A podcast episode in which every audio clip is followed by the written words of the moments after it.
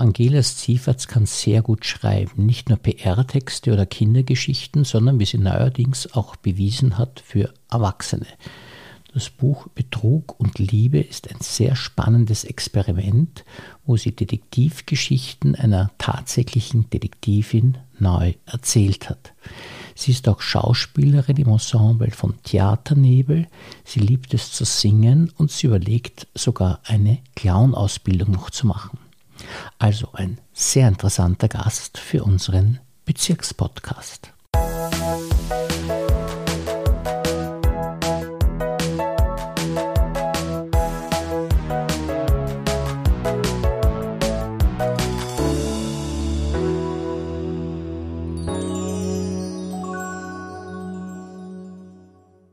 Herzlich willkommen, liebe Frau Sieverts, und vielen Dank, dass Sie sich für uns Zeit genommen haben.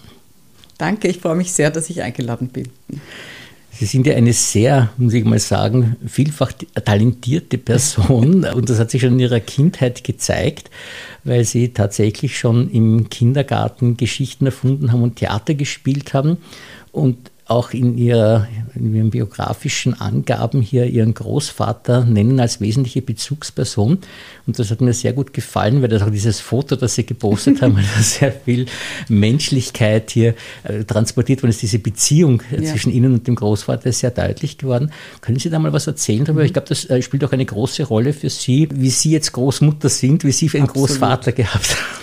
Absolut. Mein Großvater war eine der wichtigsten Personen in meinem Leben, denn der hat einfach Freude an uns gehabt, an uns Enkelkindern und du hast die ganze Zeit Liebe gespürt, ohne dass er das hat aussprechen müssen.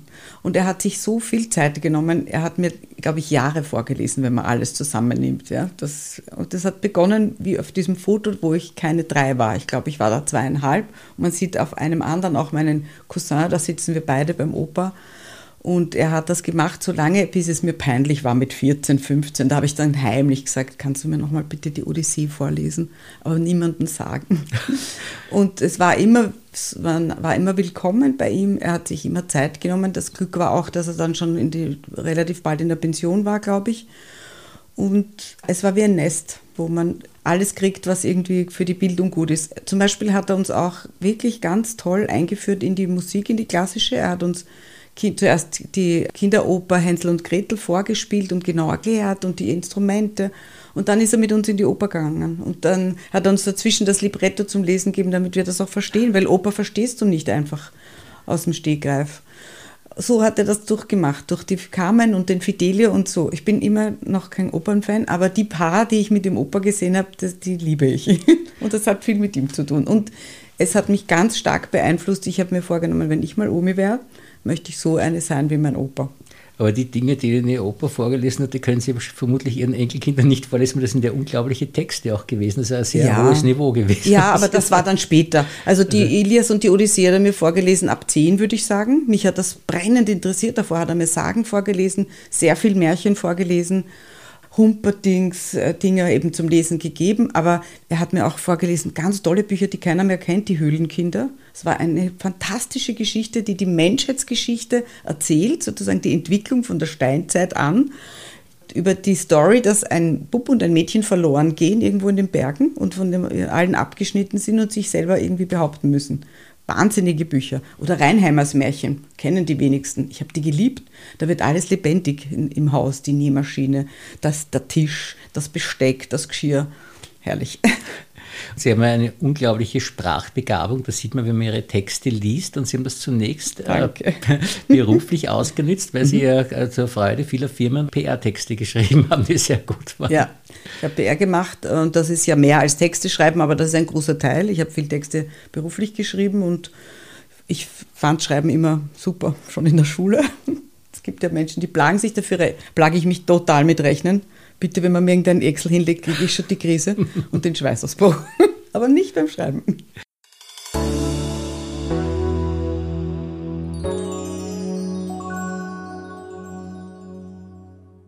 Was mich fasziniert ist, dass Sie äh, diese Freude am Schreiben nicht verloren haben, auch als am kreativen Schreiben und dann viel später sozusagen äh, erst äh, Autorin geworden sind wo dann der unmittelbare Anlass war, eben ihre Enkelkinder, dass sie sich gedacht haben, schreibe ich mal ein Buch, weil wir sind ja eine ganz eine coole Oma, muss ich mal sagen. Wer welche Oma kann schon sagen, dass sie, also erstens einmal gibt es wenig Omas, die so jung sind wie sie. Danke, aber. und dann welche Oma kann man schon sagen, sie hat ein Buch geschrieben für ihre Enkelkinder, zwei Bücher sogar, und macht einen eigenen Blog auch, das ist ja auch eine tolle Sache und auch sehr, also zeitgemäß, sage ich mal. Machen auch nicht viele Omas, nicht? leider, das muss ich sagen, leider. genau. Wie ist Ihnen das von der Hand gegangen, dann, dass Sie von diesen PR-Texten doch zum kreativen Schreiben gekommen sind? Relativ easy, also so der erste Wurf. Man sagt immer, die Schreibprofis sagen immer, das sogenannte Shitty First Draft der fällt mir total leicht. Ich kann mich in jeder Situation jederzeit hinsetzen, wenn ich irgendeine Idee habe oder wenn irgendwer mir ein Stichwort gibt und es ist mir gerade danach, kann ich drauf losschreiben. Das macht mir am allermeisten Freude, muss ich auch sagen. Dann ist eigentlich eher der Prozess danach, ist dann viel Arbeit, das sieht man nicht, aber die Schreibtrainerin, bei der ich das schon sehr viel gemacht habe oder so Schreibtreffs auch mache, hat zu uns gesagt, Hemingway hat seine Geschichten 27, 28, 29 Mal überarbeitet. Wir sehen nur die fertige Kurzgeschichte, die dann gekrönt wird mit irgendeinem Preis, aber er hat ewig gefeilt an einzelnen Worten. Schreiben ist viel Arbeit auch. Aber für mich ist eigentlich das frei fließen lassen einfach mal der Energie und der Ideen und das macht eigentlich ur viel Freude. Und ich bin auch total überrascht, muss ich sagen. Das ist mir erst im Lauf des Schreibens dann aufgefallen, was da so alles passiert im Kopf. Ich habe mir zum Beispiel immer gedacht, ich kann keine Bösewichte schreiben. Das stimmt nicht. also ich kann, glaube ich, keine Thriller, weil das lese ich auch nicht gern. Das ist mir zu blutrünstig, das mag ich nicht. Aber so einen handfesten Durchschnittsbösewicht kann ich schon sehr gut. Ja, mit den Detektiv-Ding äh, haben ja. Sie sich eingearbeitet, da kommen wir ja. noch später dazu. Ein großes Vorbild haben Sie ja auch und da haben Sie sich auch abgearbeitet an diesem Autor und der ist ja auch ein großer Sprachkünstler und ich glaube, das, das macht dann auch was aus, dass man wirklich das Schreiben sehr gut lernt. Für Sie ist Erich Kästner eine mhm. starke Bezugsperson gewesen und das ist ja auch interessant, weil der ja auch ein Mann ist, der Kinderbücher geschrieben hat und auch Bücher für Erwachsene. Das ist eigentlich ja. genauso wie bei Ihnen, nicht? Ja, also Kästner ist unerreichbar für mich oder einer der unerreichbaren, weil was Kästner auch so faszinierend macht, ist, dass er schreibt, als wäre es ganz alltägliche Sprache. Als Kind habe ich Kästner verschlungen. Es gibt kein Buch von Kästner, kein Kinderbuch, das ich nicht mindestens zehnmal gelesen habe. Manche, meine Favorites, habe ich 20 Mal gelesen. Emil und die Detektive und das doppelte Lottchen habe ich mindestens 20 Mal gelesen. Das kommt alles daher wie im Alltag, wie gesprochen aber es steckt ganz viel Tiefe in ihm, äh, in seinen Texten. Also da habe ich noch viel Entwicklungspotenzial dahin.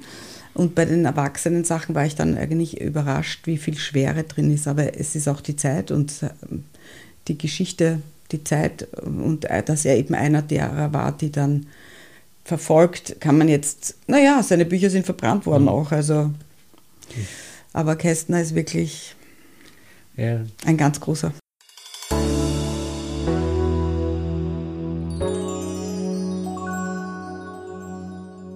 Ich erkenne so manches wieder in ihren äh, Texten, wo ich mir denke, ja, das ist wirklich auch diese Klarheit und mhm. die Qualität auch äh, in den sehr großes Lob. ja, ja, in den Dialogen. Und sie haben ein Buch für Erwachsene geschrieben, das mhm. ja auch von der Idee her total genial ist, Betrug und Liebe. Können Sie da mal kurz erzählen? Sie haben es wahrscheinlich schon hunderttausend Mal erzählt. mal erzählt. Äh, wie Sie dazu gekommen sind. Ich finde es eine total witzige Geschichte, ja. wie Sie da also eben bei der Kur drauf gekommen sind. Ja, also die Idee hatte ich ein bisschen später, aber ich bin ja. auf Kur gefahren und habe dort eine Frau kennengelernt und man, auf Kur ist das so, man sitzt dann zusammen an einem Tisch und dann fängt man an, sich vorzustellen und dann erzählt jeder ein bisschen was und dann kommt die übliche Frage, und was machst du so? Und als ich sie gefragt habe, und was machst du so, hat mir die, mein Gegenüber gesagt, ich bin Berufsdetektivin und ich war platt. Ich habe gesagt, was, ehrlich? Und sie, ja. Habe ich gesagt, das musst du mir genau erzählen. Da habe ich 100 Fragen und es war so. Also ich habe sie tagelang ausgefragt. Ich fand alles sehr spannend. Dann haben wir uns ab und zu mal getroffen. Wir haben uns dann ein bisschen angefreundet. Und irgendwann hat sie erzählt, dass sie jetzt ihren letzten Fall hat und dann in Pension geht. Und da ist plötzlich, hat sie in meinem Kopf Klick gemacht. Und dann habe ich gesagt, naja, wäre spannend, wenn du mir vielleicht ein paar Fälle, nur den innersten Kern, ohne Details, weil das darf man alles nicht natürlich, erzählst. Ich würde da gerne ein Buch draus machen und zum Beispiel zehn Geschichten schreiben, acht oder zehn. Und ihr hat das sehr gut gefallen, die Idee. Ihr Mann hat ein bisschen gemalt und hat gesagt, wer will das lesen? Habe ich gesagt, na, das kommt darauf an, wie man es schreibt. Und das weiß ich, das kann ich. Ich kann es so schreiben, dass es die Leute irgendwie amüsant finden. Und ich habe wirklich eine A4-Seite Notizen gehabt. Und das war's. Den Rest habe ich dann dazu erfunden. Also die Atmosphäre, sehr viele Charaktere, die Dialoge, ist natürlich alles erfunden. Und ich habe auch aus der Detektivin eine Kunstfigur gemacht. Das ist jetzt nicht meine Detektivin, ich sage immer meine, sondern ich habe einfach das, was ich von ihr gewusst habe, hergenommen und habe dann die Figur umgestaltet, damit ich auch die Freiheit habe, mir Sachen zu erlauben, die alle nichts mit der Berufsdetektivin direkt zu tun haben. Also da, wo es um die private Schiene in meinem Buch geht. Mhm obwohl ich glaube, dass doch verblüffende Parallelen auch sind, aber vielleicht habe ich das auch falsch verstanden, weil Ihre Detektivin ist ja eine Detektivin, die in Wien lebt und äh, früher in Kärnten war. Und ich glaube, das trifft auf die reale äh, Detektivin das auch schon. zu. Ja, genau. Das schon. Es gibt Sachen, die stimmen ja, die und stimmen, Fakten, ja. mhm. aber das meiste habe ich eigentlich dann, genau. also auf der Persönlichkeitsschiene habe ich das meiste dazu erfunden. Das, das macht die Sache auch so spannend, dass man sagt, ja, paar Sachen sind durchaus real und das macht das eher so auch tief, dann, dass man sagt, ja, das ist wirklich alles passiert. Ja, das stimmt, das ist wirklich so. Und die Fälle selber sind tatsächlich passiert. Es ist natürlich nicht in dem Setting passiert, wie ich es dargestellt habe. A, es ist nicht interessant, dass ein Bericht ist so trocken, das möchte man nicht lesen in einem Buch. Und B, es muss ja das Leben dazu, ja? es muss die Atmosphäre, es muss, man muss die Menschen spüren. Und das kannst du nicht in einem Bericht. Und das ist das, was ich dazugeben wollte und konnte und was auch sehr lustvoll war, das dann zu entwickeln. Das macht das dann so auf der einen Seite lebendig und trotzdem ist so viel Wahrheit drinnen, weil eine mhm. Sache, wo komischerweise ich mir schon immer wieder Gedanken darüber gemacht habe, und das dann bei Ihnen auch so wörtlich aufgetaucht ist und es für mich auch wieder so richtig aufgeploppt ist, bei diesen Detektiven, die ja sehr viel äh, Beobachtung machen müssen, ja. Observierungen mhm. machen und stundenlang sitzen müssen. Was machen die, wenn sie aufs Klo gehen müssen? das hat mich auch sehr, sehr interessiert. Weil da sitzt man dann vier Stunden, um jemanden zu beobachten, ja. bis er rausgeht, wo er hingeht. Ja. Da muss man fünf Minuten aufs Klo und dann ist er vielleicht gerade da rausgegangen, genau. ist alles umsonst. Das darf gewesen, man nicht, das geht nicht. Das geht nicht. Wenn du da observierst, bist du da. Punkt. Bis das vorbei ist. Und wenn es, Sie werden es dann in der Geschichte 10 sehen, ja. da wird es detaillierter beschrieben, ja. was für Varianten es so gibt. Sind wir alle sehr gespannt darauf, dass wir das dann in der Geschichte 10, aber natürlich alle anderen, anderen Geschichten genauso. Nicht? Also das ist, äh, und das ist wirklich absolut also lesenswert und interessant, Dankeschön. weil es wie gesagt Wahrheit drinsteckt mhm. und auch eine schöne Fiktion und, und, das lebendig geworden ist. Und ich glaube, die Detektivin muss eine Riesenfreude ja. haben, weil sie irgendwie ihr Lebenswerk da so in dem ja. Buch jetzt wiederfindet und in aller Tiefe auch. Und, äh das merkt man, ja. Das ist auch, wir haben schon ein paar Interviews auch gemeinsam gemacht und äh, das ist wirklich spürbar, dass es ihr voll taugt, dass da so viel von ihr hineingeflossen ist und ja. und sie ist ja auch bei den Lesungen immer wieder dabei. Ja, genau. Nicht? Das ist, genau, finde ich ja auch genau. sehr nett, dass, ja. dass sie das macht. Das ist auch schön, sie hat gesagt, das war sehr lustig. Sie hat gesagt, zum ersten Mal bin jetzt ich eigentlich sichtbar. Und weil als Observierende versuchst du unsichtbar zu sein und als Detektiv und Detektivin versuchst du eigentlich unsichtbar zu sein. Aber jetzt ist sie in den, sozusagen in den Vordergrund getreten und man merkt, dass es ihr sichtlich Spaß macht.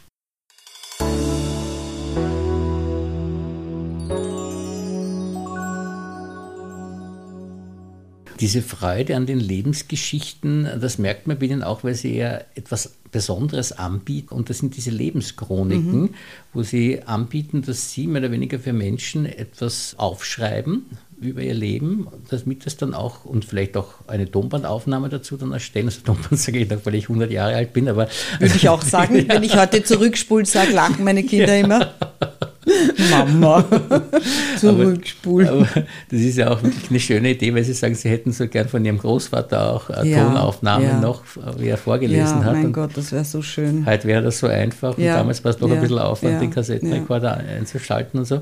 Und die Kassetten waren dann immer schade, wenn man sie wieder für genau. was anderes gebraucht hat. Ich habe eine Kassette, die mein Freund von mir dann transferiert hat auf eine CD, wo mein Vater und meine Mama und sein bester Freund und ihre beste Freundin gemeinsam singen und das gehört zu meinen kleinen Odien. Ja. Und meine Schwester hat mir dann Ich bin ausgewandert, als ich jung war, für zwei Jahre nach Südamerika und meine Schwester hat mir dann eine Kassette geschickt und dieses Tondokument ist da auch drauf, wo meine kleine, rotzfreche 15-jährige Schwester irgendwie mit ihrem Freund, keine Ahnung, irgendwelche Lieder singt und mir erzählt, dass ich ihr fehl und urschön. Also, aber vom Opa habe ich das nicht und das tut mir sehr leid. Ja. Aber im Herzen ist er bei Ihnen, das spielt Ja, für total. immer, das, auf jeden das, das Fall.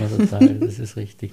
Und diese Lebenschroniken, da wollen Sie das mhm. eigentlich dann für die anderen gut machen, dass Sie sagen, ja, zeichnen wir das doch auf, dass diese Geschichten hier dann erhalten bleiben. Ja, das war so die Idee. Ich muss sagen, in, den letzten, in der letzten Zeit habe ich mich damit nicht mehr beschäftigt, weil es ist einfach zeitlich sehr aufwendig.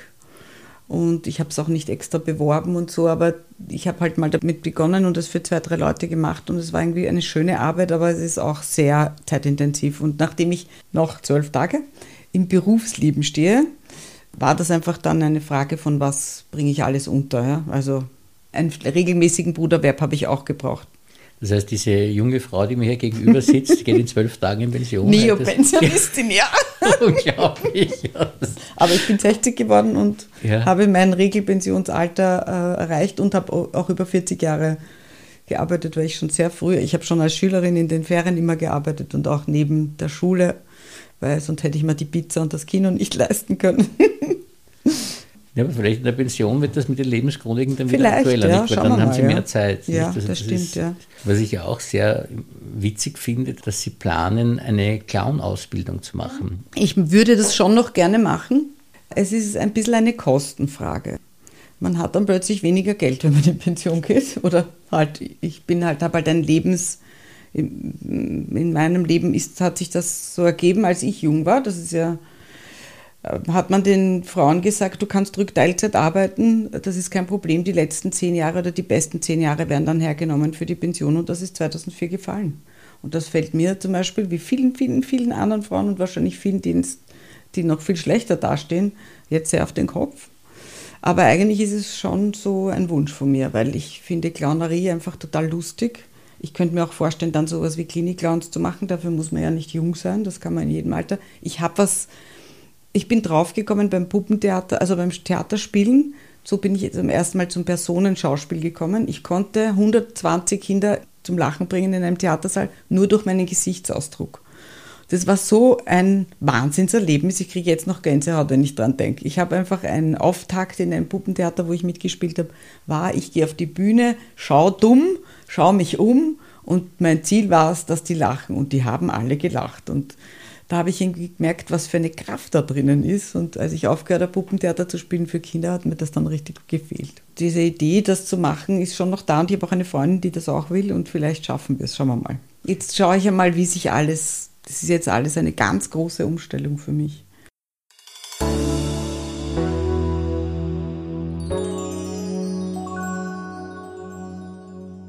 Aber es passt alles eigentlich wunderbar zusammen, weil Sie haben ja, eben, wie gesagt, mit dem Puppentheater schon den Bezug zu den Kindern, jetzt abgesehen ja. mal von Ihren Enkelkindern, aber ja. dieses Puppentheater.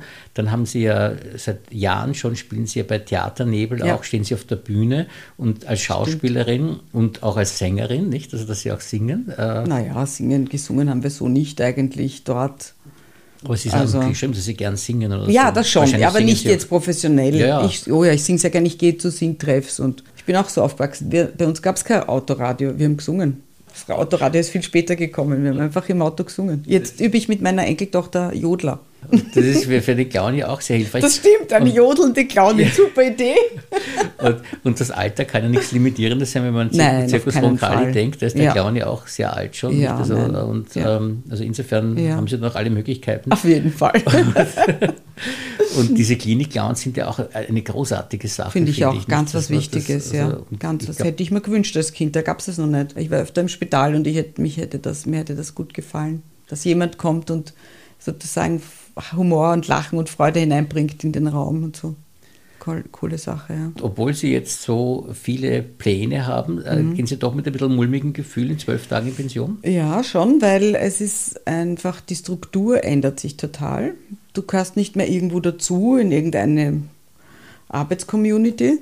Du musst dir deine Struktur ganz neu selber machen. Und was weiß man, vielleicht versucht man plötzlich rennt nur mal im Schlafrock herum. Also die Gefahr ist wahrscheinlich nicht sehr groß, aber es beschäftigt einen irgendwie, ja? muss ich schon sagen. bis jetzt hat immer etwas von außen meine Struktur gemacht. Zuerst meine drei Kinder und dann mein Job. Und ich war eine sehr, immer eine sehr, soll ich sagen, engagierte Mitarbeiterin. Ich habe mich immer für alles total eingesetzt, schon immer eigentlich, auch als Schülerin. Und jetzt ist alles frei, das ist urverlockend, aber es ist auch ein bisschen so, mal sehen, wie ich damit zurechtkomme.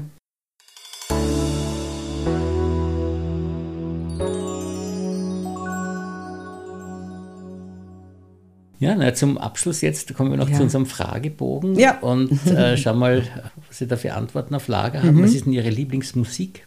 Swing, ganz klar. Mhm. Und Sie sind ja auch eine wahnsinnige Kinoliebhaberin. Ja. Gibt es einen Lieblingsfilm, den Sie haben? Puh, nein, das könnte ich nicht sagen. Es gibt ein paar so absolute Favorites. Wenn Die Sie da ein paar nennen? Ja, spiel mir das Lied vom Tod ist einer zum Beispiel. Mir auch, genau. Interessant. Kommt selten vor bei Äh, anderen. die oberen 10.000 genauso, äh, und zwar in beiden Versionen. Da gab es ja die ältere, mit die Gene heißt Kelly so. Ah, mit der Grace Kelly. Genau, mit Also, Grace Kelly, aber es gibt die ältere Version mit dem von mir über alles verehrten und geliebten Cary Grant und der Catherine Hepburn. Die heißt, glaube ich, Philadelphia Story. Da mag ich beide sehr gern. Die sind beide großartig. Ich bin überhaupt ein Screwball-Comedy-Fan. Die liebe ich sehr, diese Filme. Aus der neueren Zeit ist es gar nicht so einfach, muss ich sagen. ja Ich gehe zwar viel ins. Kino, aber ich könnte jetzt nicht sagen, Ja. das oder das ist jetzt mein Lieblingsfilm. Aber es gibt ja auch so viel Angebot. Ja, es gibt irrsinnig viel. Ja, ja.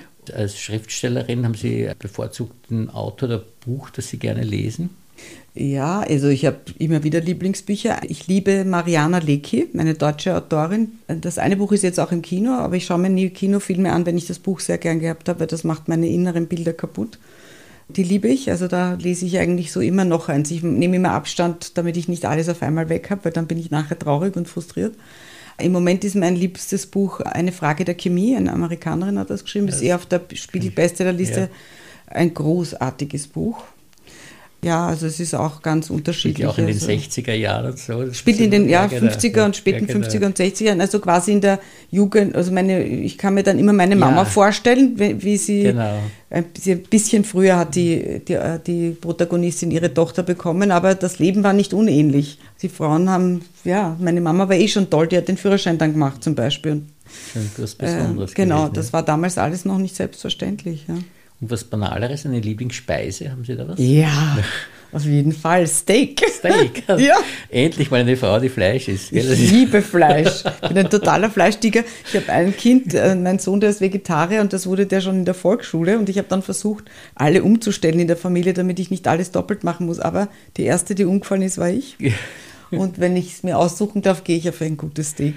Also, politisch zwar nicht mehr korrekt, aber ich mache es auch sehr gerne. Ja, aber wenn man es nicht dauernd macht, ist es okay. Ist okay, Man ja. muss schauen, dass es Bio ist. Das Ja, wäre schon, ist mir ja. wichtig. Ich kaufe seit 30 Jahren Bio-Zeugs und zwar wirklich konsequent. Ich koche alles in Bio. Und äh, wichtig ist, dass man nicht jeden Tag das Fleisch isst. Wenn man zweimal in der Woche Fleisch isst, ist überhaupt nichts dagegen zu sagen, finde ich so, Äh, Für genau. den Fußabdruck ist das, wäre das ein Wahnsinn, wenn das alle machen würden. Da hätte man schon sehr viel gewonnen. Genau, also essen wir weiter Fleisch. Genau. Deine Lieblingsfarbe? Blitzblau. Haben Sie bevorzugtes Lokal? verschieden. Es gibt ein paar, die ich gern mag. In Mauer gehe ich immer zu Werner ins Tisinio, bester Kaffee. Bei den Steaks habe ich auch ein paar, die ich sehr gern mag. Da gibt es eine Kette, El Gaucho heißt das, glaube ich. Die liebe ich sehr. Ja, aber ich gehe auch gerne ins Wirtshaus. Also es gibt auch ein paar Wirtshäuser, die ich sehr gern habe, die so richtig österreichische Sachen machen. Das mag ich auch sehr gern. Und weil Sie schon gesagt haben jetzt, dass Sie äh, Lieblingslokale auch in Mauer haben, was ja sehr schön ist. Sie haben auch ein äh, Lieblingsgeschäft, glaube ich, in Mauer, wo Sie gerne hingehen, wo ja äh, wegen Ihrer Bücher auch nicht. Ach so, ja, die Buchhandlung, genau. Also ich bin ganz happy. Als ich mit meinen kleinen Kindern hierher gekommen bin nach Mauer, gab es das nicht und ich bin total dankbar, dass wir eine Buchhandlung haben. Man wird dort bestens beraten und sie haben mein Buch aufliegen, das finde ich auch wichtig, aber die Beratung ist auch irrsinnig gut. Es ist alles, es ist einfach so, wie eine Buchhandlung sein muss, finde ich. Ich würde mir wünschen, dass es noch einen Raum dazu gäbe, dass man auch eine Lesung machen kann, aber es ist zu klein dafür. Aber ich finde, es ist wirklich, sie haben alles, sie sind top informiert.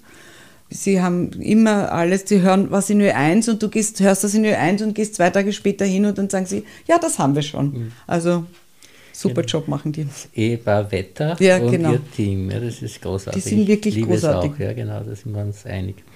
Ja, und einen bevorzugten Urlaubsort, haben Sie da etwas? Am liebsten bin ich am Meer. Ich bin eigentlich schon seit vielen Jahren sehr viel in Griechenland. Ich mag dort alles. Ich mag die Leute, ich mag das Essen. Ich finde das Meer traumhaft schön.